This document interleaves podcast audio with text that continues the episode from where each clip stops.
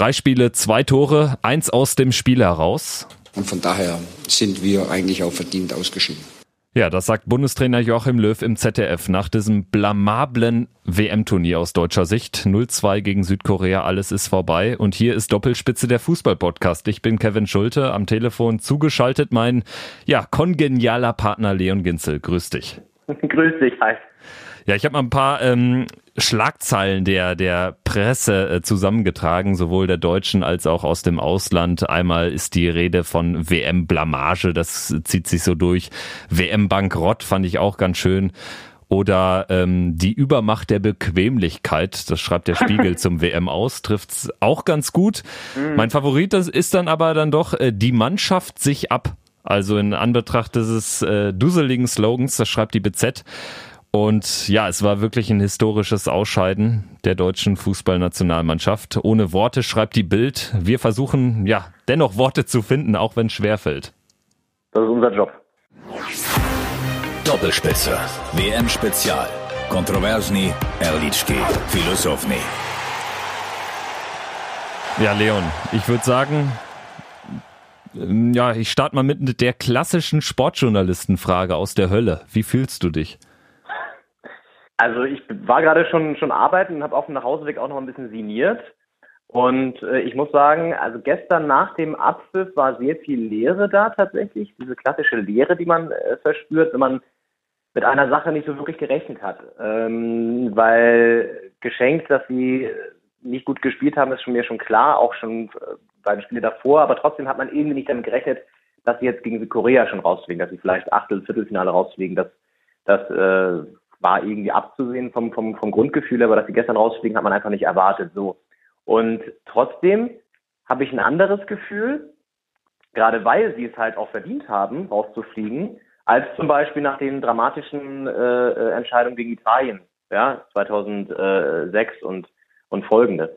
Ähm, auch jetzt das bei der EM äh, gegen Frankreich, das war auch alles, hat man sich irgendwie anders gefühlt, wobei da auch schon so ein bisschen, finde ich, das Dilemma anfing, da werden wir noch zu kommen.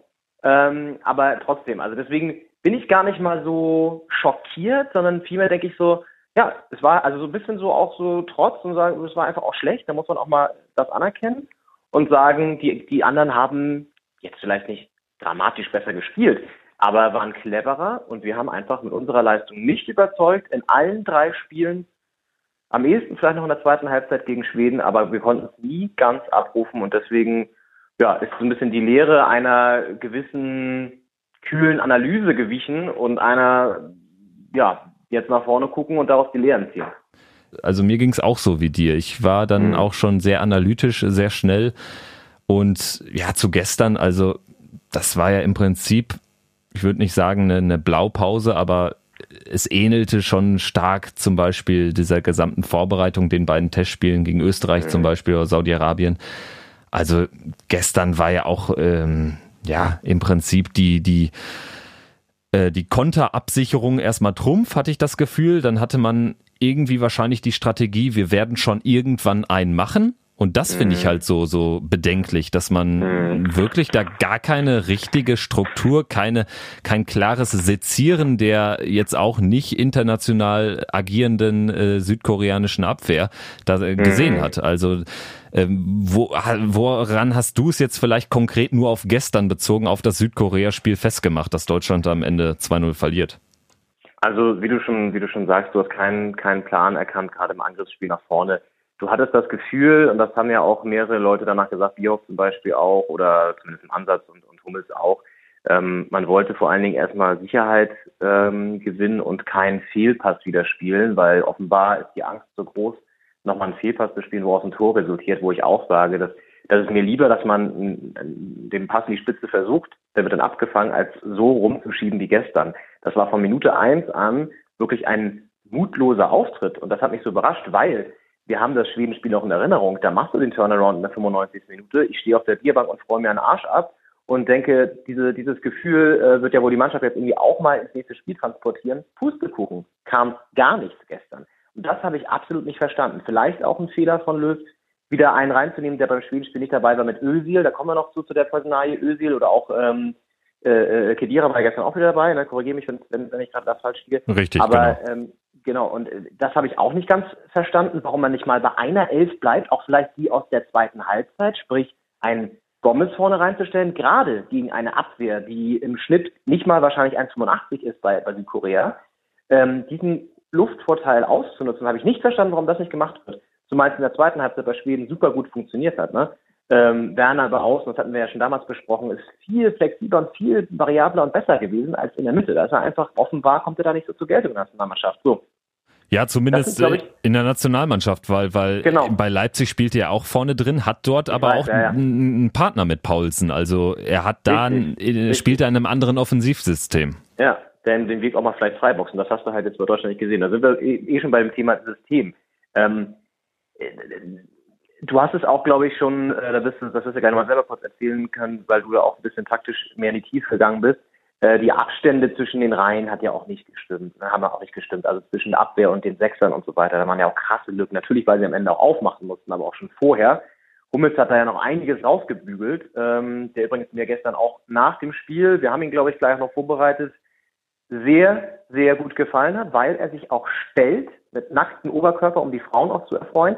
Ach, nein, da hat er natürlich nicht dran gedacht, aber äh, er war einfach in seiner Analyse sehr gut gestern, fand ich. Und ähm, das musst du nach dem Spiel auch erstmal so, so liefern, wie er das gemacht hat. Und auch sonst fand ich ihn stark. Aber sonst waren alle weit unter Niveau. Und das, du, du hast keinen Willen wieder gespürt. Das war das gleiche wie gegen Mexiko. Du hast den Spirit aus, aus der zweiten Halbzeit von Schweden vermisst. Und unterm Strich ich meine, da können wir auch gerne mal drüber reden, fällt vielleicht das glückliche 1 zu 0 durch den Kopfball von Hummels oder durch äh, Goretzka, dann reden wir jetzt hier drüber nicht, ne? Dann sind wir im Achtelfinale und wer weiß, wie weit es da noch geht, ne? Also so. Aber ähm, ja, vielleicht ist es sogar besser, dass es so gekommen ist, weil dann analysieren wir jetzt einfach mal grundsätzlich die Fehler, die, glaube ich, in den letzten Jahren gemacht wurden. Ja, also eingangs äh, äh hattest du die Aufstellung erwähnt, also ein Satz vielleicht da noch zu. Ich hatte anfangs ähm, auch ja, durchaus mit Überraschung das gesehen, dass es wieder fünf Wechsel sind. Es waren ja schon vier mhm. von Mexiko zu Schweden. Das war aber zwangsläufig. Dass es jetzt äh, sogar fünf wurden, hat mich dann doch überrascht. Hab dann allerdings irgendwie Goretzka gar nicht mal un, als unlogisch empfunden, da man, äh, glaube ich, dadurch die Mitte stärken wollte, was man. Das war auch nicht schlecht. Ja. Was, was, was sicherlich ein guter Plan ist, weil Korea halt auch mit guten Ballstaffetten durch die Mitte kommt und nicht wie andere doch unterlegene Mannschaften nur per Konter. Also Korea mhm. kann auch ganz gut durch die Mitte spielen, haben da ballstarke, äh, ballorientierte Spieler, obwohl, das muss man auch sagen, das ist gestern gar nicht durchgekommen, dass Key, der, der Sechser, der zentrale Spieler von, von Swansea City, gestern sogar verletzt ausgefallen ist. Also mhm. sagt auch nochmal einiges aus. Ähm, mhm. Aber ich glaube, das war so ein bisschen der Plan. Es war auch logisch für mich, dass man Kedira wieder reinholt, weil eben Rudi nicht spielen konnte, weil Kedira hat dann eben dann doch ja, eher das ordnende Element als ein Gündogan, der doch sehr offensiv denkt. Gut, Özil fand ich, ähm, hat gezeigt in Ansätzen, dass er das Offensivspiel ankurbeln kann, war jetzt noch nie ein Spieler von Sensationsaktionen, Hackespitze 1, 2, 3, emotional war er sowieso auch noch nie.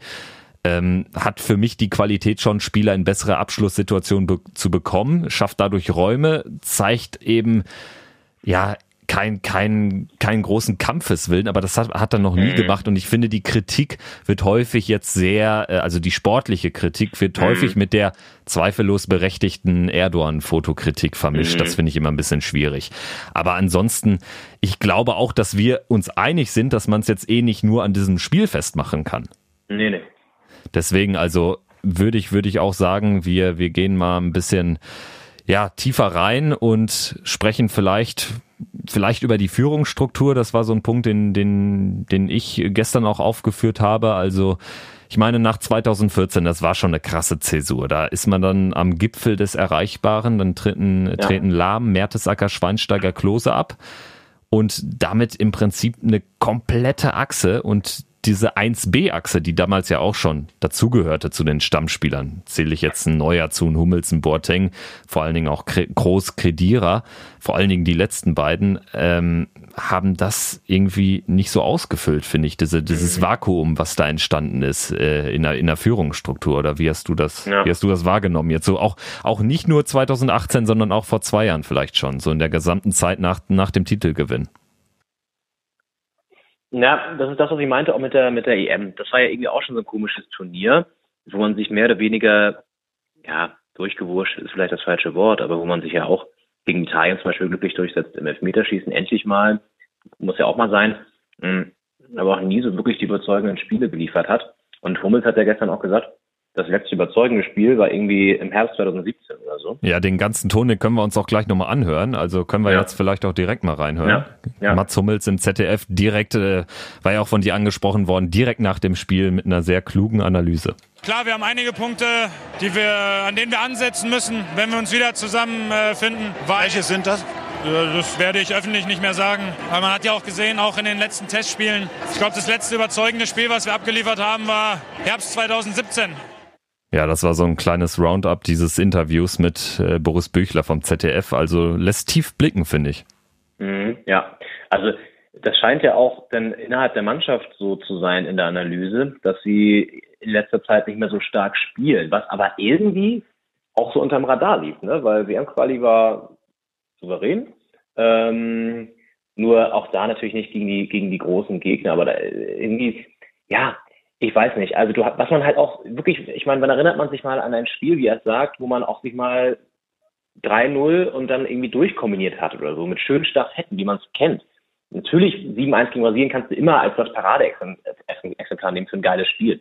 Aber sowas, die hast du halt selten danach nochmal gesehen, wo wirklich ein Team auf dem Platz stand, das miteinander spielt, miteinander kombiniert, wo vorne auch jemand drin ist, der die Dinger reinmacht. Und das ist, glaube ich, auch so ein Thema. Ein Klose fehlt massiv natürlich. Ähm, auch vielleicht nicht unbedingt als Führungsspieler, aber um da einfach eine Struktur zu geben. Und Stichwort Führungsspieler, wo wir gerade da waren, ähm, wen hast du denn jetzt da? Du hast einen Hummels, der macht das gut, ist aber, glaube ich, auch nicht unbedingt jetzt derjenige, der ähm, in der Kabine auf den Tisch haut, sondern der ist eher ruhig und intelligent und analysiert das, wird aber vielleicht auch dann äh, nicht unbedingt laut. Ähm, ganz im Gegensatz vielleicht zu einem, weiß ich nicht, Schweinsteiger kann ich mir da schon eher vorstellen, der auch irgendwie so, so als Haudegen da, da noch was sagen kann oder so, ja. Oder gut, Oliver Kahn natürlich als, als derjenige, der immer die Fresse aufreißt, so, aber ähm, du hast halt einfach auch so eine so eine brave, so eine brave Mannschaft da. Ähm, alles, alles gut, dass die, dass die nette Jungs sind und und ähm, und und auch Fußball spielen können wie wie halt ähm, viele andere nicht. Aber du brauchst halt auch, ähm, das sieht man ja auch ganz oft bei bei Teams, die eben, äh, wo es bis zur absoluten Spitze irgendwie fehlt, ähm, jemanden, der dann auch mal dreckig äh, irgendwie spielt und dann aber auch mal ähm, auf, auf den Tisch haut. Und das hast du halt eher nicht. Und da fehlt es vielleicht auch dran. Das kannst du jetzt aber auch schwer irgendwie, du kannst jetzt ja keinen Spieler verpflichten, der das dann macht oder so. Ich weiß nicht. Ja, man ist halt auch, man ist halt auch sehr weit weg natürlich, ne? Da ja, ja. auch immer weniger ähm, äh, ja nach außen dringt. Das war ja früher auch noch anders. Also man ist ja, ja wirklich äh, darauf angewiesen, dass das irgendwie zwischen den Zeilen in so einem äh, nach dem Match-Interview dann mal was rauskommt. Und äh, ich finde, du hast was ganz Interessantes gesagt, dieses 7-1 Brasilien. Das ging mir fast ein bisschen unter, weil, weil ich meine, es, es überstrahlt halt sehr viel, finde ich. Dieses 7 zu 1 mhm. War genial und generell war diese WM genial, aber auch da, abgesehen dann auch von dem Auftakt gegen Portugal, dieses 4-0, war das ein enges, verdammt enges Turnier. Das äh, war, ein, war ein tolles Turnier, aber man muss auch da sagen, man hat sehr von den Standards gelebt. Das braucht man auch. Kann ich übrigens auch nicht verstehen, warum man ähm, ja, warum das im Prinzip nur Flick, äh, Hansi Flick intoniert hat äh, und vorher und jetzt auch in der Nach-Flick-Ära dann nichts mehr mhm. nichts mehr dran gemacht wird und äh, man sieht auch bei der aktuellen Turnierstatistik, dass ja ja fast 50 Prozent der Tore nach Standards fallen und wir sind da, wir geben, wir schenken die eigentlich fast alle her. Also gestern mhm. ist eine Mal von Özil ganz gut gekommen, wo da dann auch in der Mitte, in der Mitte ein bisschen Verwirrung war, aber ansonsten, also ja, das nicht war zu vergessen der Freischuss von Groß natürlich, aber das war ja auch eher, was wir meinten, so sind so ähm, ähm, Ecken, nicht, Einwürfe, Ecken, sowas. Genau, Freischuss, genau. die auch mal reinkommen und dann Kopf oder die auch immer Kopfball so. Ja, genau, genau. Und ich fand, ähm, man hatte da auch Matchglück, das braucht man eh bei einem Turnier ich will damit jetzt nicht sagen, dass man das Turnier glücklich gewonnen hat. Portugals äh, ähm, äh, EM-Sieg ist die Mutter aller glücklichen Turniersiege. Also eigentlich alle, Griechenland. Äh, ja, oder Griechenland, stimmt, hast recht. Ähm, allerdings finde ich, dass man danach sich sehr ausgeruht hat. Das mhm. hat man schon in der Quali, äh, in der Quali für 2016 gemerkt. Also die war mhm. unfassbar schlecht mit der Niederlage äh, in Irland dann äh, am letzten Spieltag gegen Georgien, kurz vor Schluss das 2-1 irgendwie dann äh, äh, geholt und gerettet am Ende. Also da waren wirklich höllische Spiele dabei. Und dann die das Turnier 2016, also unpopuläre Meinung, aber fand ich jetzt fußballerisch auch nicht besser als das aktuelle. Also da hat man dann eben, mhm. ähm, ja, waren Schweinsteiger noch in den letzten Minuten teilweise dabei. Da hat man dann in der Gruppe äh, auch nicht fußballerisch das gezeigt, was man äh, sicherlich hätte, sich hätte erwarten können. Man ist dann allerdings äh, durchgekommen finde ich, wegen der viel besseren defensiven Struktur, weil man hat bis zum Frankreich-Spiel nur ein Tor kassiert gegen Italien mhm. und ansonsten ist man da zu null durchgegangen und fußballerisch aber, war aber auch da nicht alles super. Da muss ich einmal kurz einhaken, weil ähm, du sagst ja damit quasi, dass ähm, also auch nochmal generell zu solchen Turnieren, dass ähm, das bei der WM enge Entscheidung war, hast danach dann das relativiert und gesagt, dass, ähm, dass das auch Turnieren. Das ist genau das, was ich nämlich auch sagen würde wann haben wir denn mal den letzten spielerisch krassen Weltmeister oder spielerisch krassen Europameister gesehen? Das ist halt auch schon lange her. Ne? Spanien vielleicht mal, die auch einen geilen Fußball gezeigt haben damals in der großen Ära. Aber äh, davor waren es auch immer, dass du brauchtest immer Glück. Ich meine, das ist halt bei einem Turnier so. Und ich sage jetzt, das ist das, was ich gerade meinte. Fällt da gestern das 1 zu 0 oder vielleicht sogar noch 2 zu 0 und wir sind im Achtelfinale, treffen da unter Umständen auch Brasilien dann halt, äh, oder, naja, gestern wären wir sogar dann Gruppenerster gewesen, ne? Ähm, wenn wir das gewonnen hätten, dann wären wir also. Naja, äh, zwischenzeitlich, aber dadurch, dass Schweden so hoch, also die hätten wir übertrümpfen müssen, deswegen Gut, wären wir egal. schon Zweiter aber, geworden. Wie ja. auch immer, aber auf jeden Fall wären wir im Achtelfinale gewesen. Gewinnen wir vielleicht gegen Brasilien, so, dann haben wir schon wieder eine ganz andere Situation. Ne? Weißt du, was ich meine? Und vor allen Dingen, und das ist ja auch eine, eine, eine Analyse, da werden wir noch bei der nächsten Folge zu kommen, wenn wir die Vorrunde besprechen, aber es sind halt alles sehr enge Spiele. Ne? Alle haben irgendwie Probleme. Auch Spanien, ich meine, die spielen 2 zu 2 gegen Marokko. Ähm, äh, Portugal spielt 1 zu 1 gegen Iran. Hallo, auch keine Glanzleistung. Nur die sind halt irgendwie weitergekommen. Und ich glaube, in den K.O.-Spielen, wenn alle mal ein bisschen mehr riskieren, da wirst du dann auch vielleicht eher die Räume noch haben und da dann auch zu Geld kommen. Das ist halt eigentlich aus Sicht natürlich der Nationalmannschaft schade, dass sie das nicht geschafft haben, ins Achtelfinale zu kommen, um da vielleicht nochmal zu zeigen, ob sie es besser machen würden in solchen Spielen. Das können wir jetzt natürlich nicht wissen. Ähm, Löw würde sagen, natürlich. Äh, so, aber ne, das ist halt auch immer so schwierig.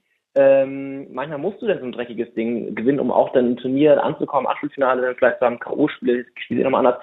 Gut, ist jetzt müßig darüber zu diskutieren, aber weißt du, was ich meine? Ja, absolut. Also ich meine, Portugal ist exemplarisch dafür. Die sind durch drei Unentschieden überhaupt dann in, ins Achtelfinale gekommen. Ja. Und wir werden jetzt auch ähm, unabhängig von, von dieser Folge natürlich, bevor es losgeht, dann mit dem Achtelfinale auch nochmal über über den äh, bisherigen Turnierverlauf und das, was dann in der K.O.-Runde zu erwarten ist, sprechen. Und mhm. also ich habe aktuell schon schon einen Außenseiter-Tipp auf der hohen Kante, sage ich jetzt mal. Und der ist Aha. Argentinien. Einfach nur wegen der Historie mit Portugal. Also ich finde, es ist halt immer müßig darüber zu diskutieren, wer jetzt in der Vorrunde nach zwei Spieltagen, äh, also heute stand jetzt, wo wir es mhm. aufzeichnen, ist äh, Gruppe G und H noch niemals durch, wer da dann den besten ja. Fußball spielt. Und meiner Meinung nach ist es auch populistisch zu sagen, so Belgien, die haben wirklich einen tollen Fußball gespielt und England. Also ich bitte dich, das, also du sagst es nicht, aber sehr viele äh, ähm, feiern das sowas von ab und ich meine, die haben jetzt noch keinen wirklichen Gegner gehabt und ich, weiß. ich halte die ja. Gruppe für die wirklich ähm, für die unausgeglichenste aller Zeiten mit Panama und Tunesien. Ja. Aber da können wir auch nochmal detailliert drüber sprechen, wenn wir dann die anderen genau. Teams beäugen. Aber du hast auch absolut recht. Ich meine, wenn wir jetzt gegen Mexiko, wenn wir da ähm, einen Punkt holen, dann gehst du auch am Ende mit einem 0-0 gegen Südkorea raus und bist durch. Ja, also genau. ähm, ja. ich finde ja. nicht, das ist das, was ich eingangs auch meinte, ich finde nicht, dass man gegen Südkorea rausge äh, rausgeflogen ist aus dem Turnier, sondern das ist irgendwie eine Verkettung von ganz vielen Kleinigkeiten und ähm, auch um da nochmal kurz zur Führungsstruktur zu kommen. Ich finde, man hat halt gemerkt, dass es zwar einen Umbruch natürlich gab, das siehst du, wenn du die Kader vergleichst, mhm. zwangsläufig. Mhm. Ähm, und dann auch, wenn man sich den Confed Cup Kader nochmal anschaut. Da sind ja einige gute Leute jetzt auch mit reingekommen, die auch wirklich, ähm, wenn man da noch was Positives erkennen will, bei einzelnen Personen gar nicht so schlecht waren, wie ein Werner, ein Reus etc. Ähm, ich finde, man muss am Ende sagen, dass Yogi Löw diesen guten Confed Cup Kader nicht mit dieser angedachten Achse und da zähle ich ein Neuer zu, ein Boateng, Hummels, Groß, Kedira, Özil irgendwie homogen hat vermischen können. Das ist so mein, mhm. mein Eindruck. Und dann war er ein bisschen taktisch auch noch unglücklich. Ähm, Ja, also wir können uns ja auch nochmal die Kurzanalyse von Yogi Löw im ZDF anhören und ja. dann da nochmal drüber sprechen. Am Ende muss man sagen, das war gegen die Schweden schon so und heute auch. Eigentlich haben wir viele Tormöglichkeiten schon gehabt, aber die letzte Konsequenz im Abschluss und die Entschlossenheit, die waren jetzt einfach auch nicht da. Manchmal auch ein bisschen glücklos, aber der Plan war auf jeden Fall da. Ich denke, wir haben oft genug darüber gesprochen, wie schwierig es wird und welche Widerstände wir haben werden, aber wir konnten es nicht umsetzen. Ja, also mein erster Eindruck war, ich fand das Hummels-Interview deutlich aufgeräumter und besser, mhm. ähm, weil, weil, also viele Torchancen, die habe ich jetzt gegen Südkorea nicht gesehen. Die habe ich in einer von sechs Halbseiten und das war die, oder vielleicht in anderthalb. Also Schweden-Spiel mal mhm. ausgeklammert, aber gegen Südkorea habe ich nicht viele Torchancen gesehen. Natürlich gewinnen wir das Ding, wenn wenn ähm, einer dieser Kopfball Kopfbälle von Goretzka oder von äh, Mats Hummels reingeht, aber also äh, habe ich da irgendwie ein anderes Spiel gesehen oder wie schätzt du diese Aussage ein von von Jogi Löw? Ja, ich glaube, das ist auch, da, sollten wir gleich nochmal drüber sprechen, über die Person Jogi Löw. Ähm, das wird ja nochmal eine Rolle spielen, wenn wir auch nach vorne blicken, weil ähm, der also ich glaube, er hat schon so eine Art Problem, auch Fehler einzugestehen. Ähm, das werden wir gleich nochmal vertiefen können. Aber ich glaube halt auch, dass, äh, also ich habe auch nicht viele Torchancen gesehen gestern, ja. Natürlich waren wir irgendwie überlegen, allein von den statistischen Werten her, aber also Korea hatte halt auch vorher, vor den Toren schon vier Konterchancen oder drei, die mit ein bisschen Technologischen drin sind. Ähm, das heißt, äh, ja, ich kann mich aktiv wirklich nur an dieses eine von, von Hummels nach einer, einem Standard, wo er da so rumgewurschtelt ist und dann mit der Fußspitze rankam und dann den Kopfball von Goretzka, was glaube ich äh, erinnern hat. Also sonst gab es da echt nicht viel. Und ähm, womit er aber recht hat, und das ist glaube ich auch, ist ja auch statistisch bewiesen, in Anführungszeichen, der Weltmeister Fluch, nenne ich es jetzt mal, ja, dass natürlich der amtierende Titelträger es tausendmal schwerer hat als irgendein anderes Team, weil alle sich zerreißen. Ich meine, Südkorea Hast du gesehen, wie die nach dem Tor abgegangen sind? Die sind überhaupt nicht weitergekommen, ne? Die haben einfach nur gegen, in Anführungszeichen, gegen Deutschland gewonnen. Aber sie haben halt gegen den Weltmeister gewonnen. Das hat die, glaube ich, so gepusht. Ich meine, das 2 zu 0, das haben die gefeiert wie, weiß ich nicht, die, die Asienmeisterschaft, ja? Und, ähm, Wahrscheinlich noch viel heftiger. Ja, ich meine, das ist natürlich auch geil für die, den Weltmeister zu schlagen. Nur ich fand es dann irgendwie auch so bezeichnend, weil davon kaufen können sie auch nichts. Ne? Das ist jetzt auch raus. So. Also das zeigt aber, wie die Teams motiviert sind gegen Deutschland. Das hast du ja auch schon bei Mexiko gesehen, wie heftig die alle abgegangen sind und so. Und natürlich auch auf der anderen Seite, gut, wir werden wahrscheinlich auch nicht anders, aber die Schadenfreude von der brasilianischen äh, äh, Nation, die natürlich jetzt auch sagt, geil, ha, hat die, die uns die meist geschlagen haben, fliegen der Vorrunde raus. Wobei ich es ganz ehrlich fairer gefunden hätte, wenn wir nochmal gegen sie gespielt hätten, hätten sie das gewonnen, dann hätten sie sich gerne, hätten sie gerne lästern können. So ist es so ein bisschen äh, fader Beigeschmack. So, das heißt da diese ganze Drucksituation und nicht umsonst sind die letzten Weltmeister dazu nochmal zu dem Fluchding äh, alle in der Vorrunde ausgeschieden, also oft zumindest, ja. Das ist, kommt ja nicht von, von ohnehin. Ja, also ich finde auch, dass, dass man es als Titelverteidiger immer schwerer hatte. Also nach oben zu kommen, ist leichter als oben zu bleiben. Das ist einfach so und das äh, ist auch wirklich, wie du sagst, belegt die letzten äh, drei oder vier von äh, letzten fünf Weltmeistern sind in der Vorrunde raus. Das ja. ist eine Hammerstatistik.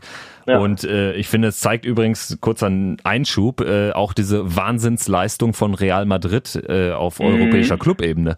Also wo die Leistungsdichte jetzt in der Spitze auch sieben, acht Teams, ähnlich wie, äh, wie bei einer Weltmeisterschaft, sieben, acht Nation, Nationalmannschaften umfasst, die so ein äh, Ding am Ende gewinnen können. Also finde ich auch krass, aber das äh, nur am Rande. Ja, Wobei also, du da natürlich auch nicht den krassen Umbruch hast von einer Weltmeisterschaft zur anderen, das ist keine vier Jahres, vier Jahreslücke, ne? Ja, absolut. Natürlich. Und du Aber kannst dir natürlich auch deinen Kader äh, noch viel besser zusammenbasteln, weil du ja, einfach nicht äh, in, in Nationen beschränkt bist, ist ja klar, hast recht.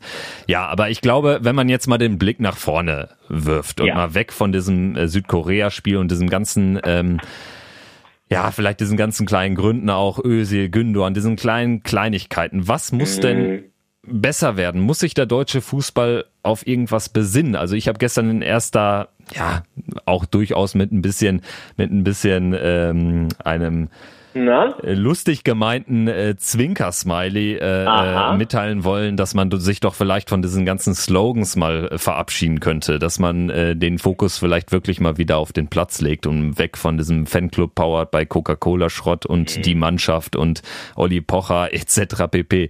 Ähm, was sind für dich die entscheidenden Merkmale jetzt, die es braucht, um ähm, jetzt eine gute Euro 2020 zu spielen und vor allen Dingen jetzt ähm, in erster Instanz äh, sich da wieder gut aufzustellen, um da die Voraussetzungen zu schaffen für weitere gute Turniere?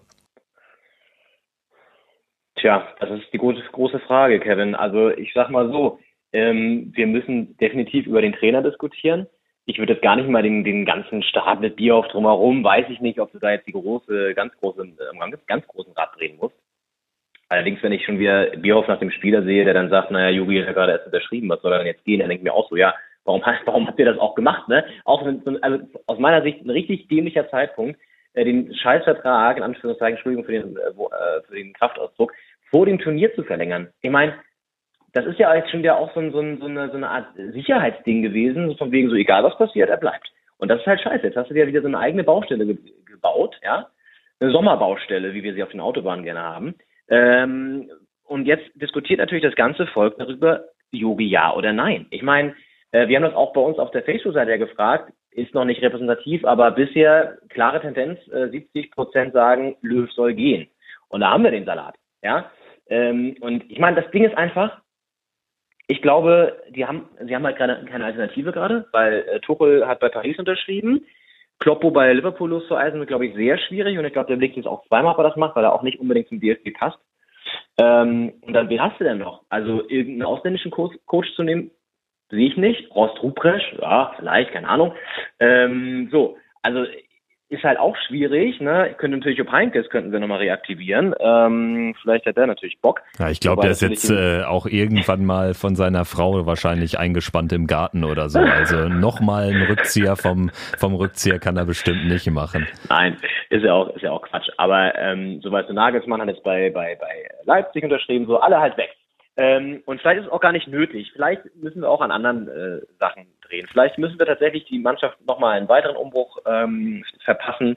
Auch ein Gomez, der, der tut mir ein bisschen leid fast, weil ich glaube, der wurde auch falsch eingesetzt, aber so einer, den sehe ich halt auch nicht, nicht mehr wieder beim Turnier. Ne? Sorry, das so sagen zu müssen, aber da muss auf der Position, finde ich, auch was passieren.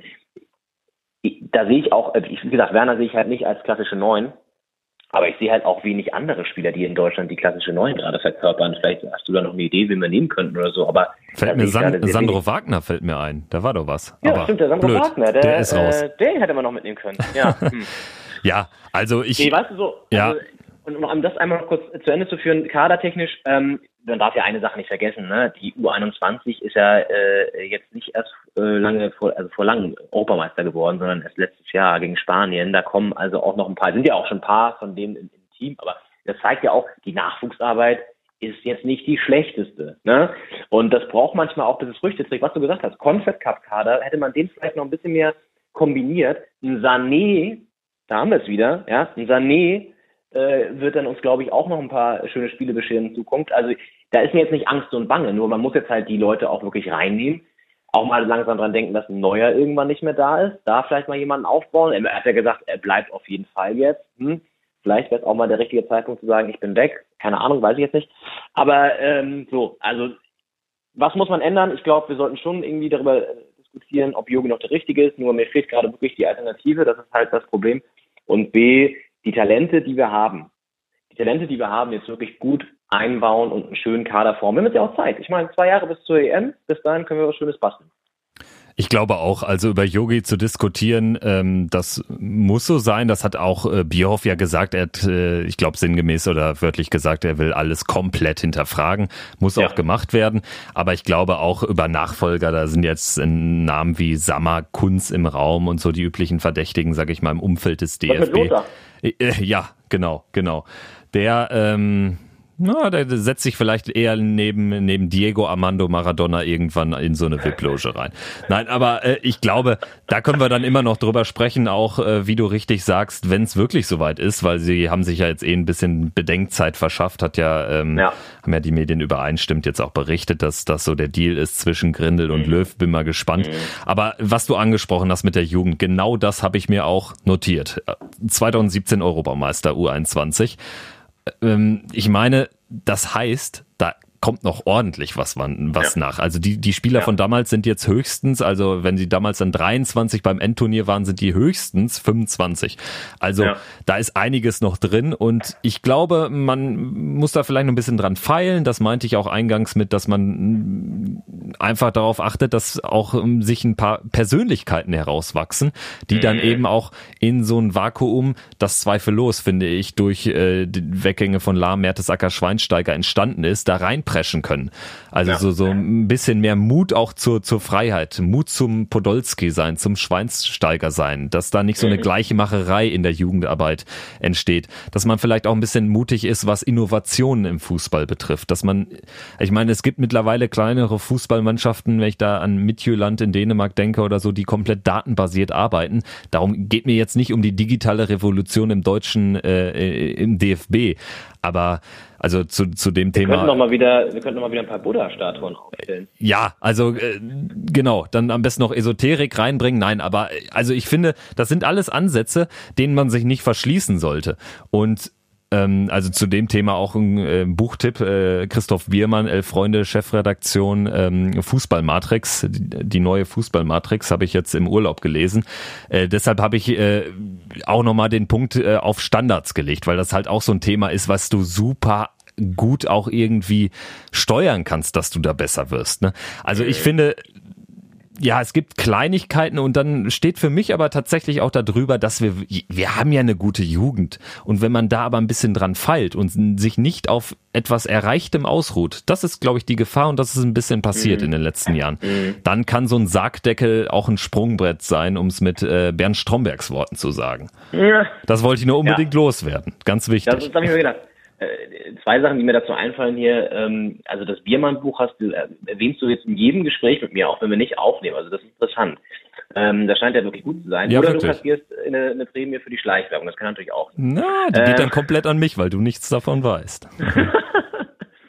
ähm, den zweiten Punkt, den ich sagen wollte, ähm, wenn man, man darf ja nicht vergessen, die Nationalmannschaft ist kein Verein, sondern es hängt ja wirklich sehr, sehr viel davon ab, wie die Vereine die wirklich ja Vereine sind, äh, arbeiten und die halt die Spieler ausbilden und die die Spieler taktisch äh, coachen, die ähm, die Formation äh, trainieren, so, weil das kannst du halt bei der Nationalmannschaft ja punktuell nur machen. Ich meine, die treffen sich beim Länderspiel, sind zwei Tage vorher da zusammen oder drei oder eine Woche von mir jetzt auch mal zusammen. Was kannst du da großartig trainieren, ne? Da brauchst du halt die Basics aus dem Verein. Also das ist ja das Ding. Natürlich kannst du irgendwie deine Struktur versuchen zu verankern, aber das klappt halt wirklich selten. Deswegen ist ja auch mal so schwierig im Turnier ähm, das rauszuarbeiten. Das klappt ja dann frühestens für dich immer so in den K.O.-Spielen. Naja, ähm, das haben wir jetzt nicht erreicht diesmal. Und ein letztes noch, äh, weil ich es ganz interessant fand, ich habe, ähm, wann war das denn? Ich glaube, nach dem Deutschland, äh, nach dem Deutschland, dem Mexiko-Spiel, einen Artikel gelesen, wo ein Journalist Parallelen gezogen hat äh, zwischen äh, Jogi Löw und Angela Merkel. Das fand ich ganz interessant. Also, äh, und zwar unter dem Aspekt, den richtigen Zeitpunkt verpasst aufzuhören. Das wird ja auch oft vorgeworfen, dass sie jetzt äh, an ihrem Amt zu lange hängt. Jetzt hast du ja auch wieder gerade auf Bundesebene extreme Querelen, äh, Stichwort ähm, unionsinterner Asylstreit. Äh, und Löw hat man manchmal das Gefühl, hat halt auch irgendwie seine, seine ähm, ja, Hochphase vorbei. Ne? Weltmeisterschaft gewonnen, wenn er schlau gewesen wäre, wäre er danach abgetreten. Und so bleibt er jetzt natürlich ähm, zwar immer noch als Weltmeister-Coach in Erinnerung, aber jetzt hast du wieder so einen kleinen Makel durch das Vorrundenhaus, dass er auch als erster deutscher Coach zu verantworten hat bei der WM. Also, weiß nicht, vielleicht das können wir darüber nochmal kurz reden. Wie siehst du das? Ist er vielleicht, hätte er nach der WM 2014 gehen sollen einfach? Also ich finde diesen Vergleich mit, mit Merkel, den finde ich wirklich interessant, weil habe ich mir noch nie Gedanken darüber gemacht, aber irgendwie äh, habe ich jetzt so beim ersten Hören gedacht, da ist was dran. Also ja. kann man zumindest argumentieren, weil es natürlich ja. nach der Hochzeit ähm, immer mehr Gegenwind für beide Personen ja. in ihrem Amt äh, gab und gibt und ja, ich meine, es gibt da schon Parallelen sicherlich auch zwischen Politik und Fußball, die wir auch häufig schon aufgeführt haben, ähm, bedingt durch unsere Jobs im Radio auch. Aber grundsätzlich ich weiß halt nicht, ich, ich kann mir schwer vorstellen, dass es dass jetzt unter ihm auch so wirklich so, so ein, wieder was komplett Neues entstehen kann oder dass man da mhm. äh, ähm, neue Reizpunkte setzen kann. Vielleicht liegt es mhm. nämlich auch daran, dass es irgendwie wann auch mal einfach äh, ja eine natürliche Halbwertszeit für Bundestrainer gibt und der ist ja jetzt auch schon zwölf Jahre im Amt. Also mhm. das ist auch sicherlich ein Punkt und wenn wenn ähm, du Merkel und Löw vergleichst, dann kann man ja auch vielleicht Südkorea mit Horst Seehofer vergleichen. Dann ist vielleicht Südkorea äh, das, was äh, Horst See, also Südkorea ist das für für Löw, was äh, Horst Seehofer für für Angela Merkel ist. Vielleicht. Mhm. Das wäre mhm. die Verbindung, die ich da schließe. Ja, ich habe gerade nochmal nachgeguckt, dass lustigerweise sind die auch echt fast zeitgleich ins Amt gekommen. Ne? Also Löw ist seit 2006 Bundestrainer und Merkel seit 2005 Kanzlerin. Ne? Also es ist wirklich interessant, weil ähm, die auch genau dann auch in der gleichen Phase mit, ähm, was alles da passiert ist, natürlich auch global, ähm, alles zusammen sozusagen im Endeffekt mitbekommen haben. Und sie war ja auch dann damals in der Kabine und so, ne, 2006 und so, noch als relativ junge Kanzlerin und ähm, hat da ja auch ein bisschen Sympathiepunkte gewonnen. Also ist schon, ist schon, glaube ich, ganz spannend. Und ähm, eine Sache noch, die mir gerade einfällt, wenn ich von 2006 zurückdenke, und das hast du, glaube ich, auch gerade schon gesagt, ähm, wo sind die Typen, äh, die auch mal Spaß in die Mannschaft bringen, wie ein Poldi und ein Schweini? So ein, so ein Duo. Sowas brauchst du vielleicht auch mal wieder für die Zukunft. Ja, absolut. Ohne Spaß bleibt Feier blass, ne? Das ist so. Ja. Und ja. ja, da hast du recht. Also es, ich finde, das hängt auch mit ähm, damit zusammen, dass irgendwie die Persönlichkeit bei allen jüngeren Spielern irgendwie so gleich wirkt. Das ist so ein bisschen mhm. Einheitsbrei viel. Und das ja. meinte ich damit, ja. dass man vielleicht dann so ein bisschen Reizpunkte setzt. Das wäre vielleicht ein kleiner Ansatz, weil alles umschmeißen muss man nicht. Da sind wir ja auch einig.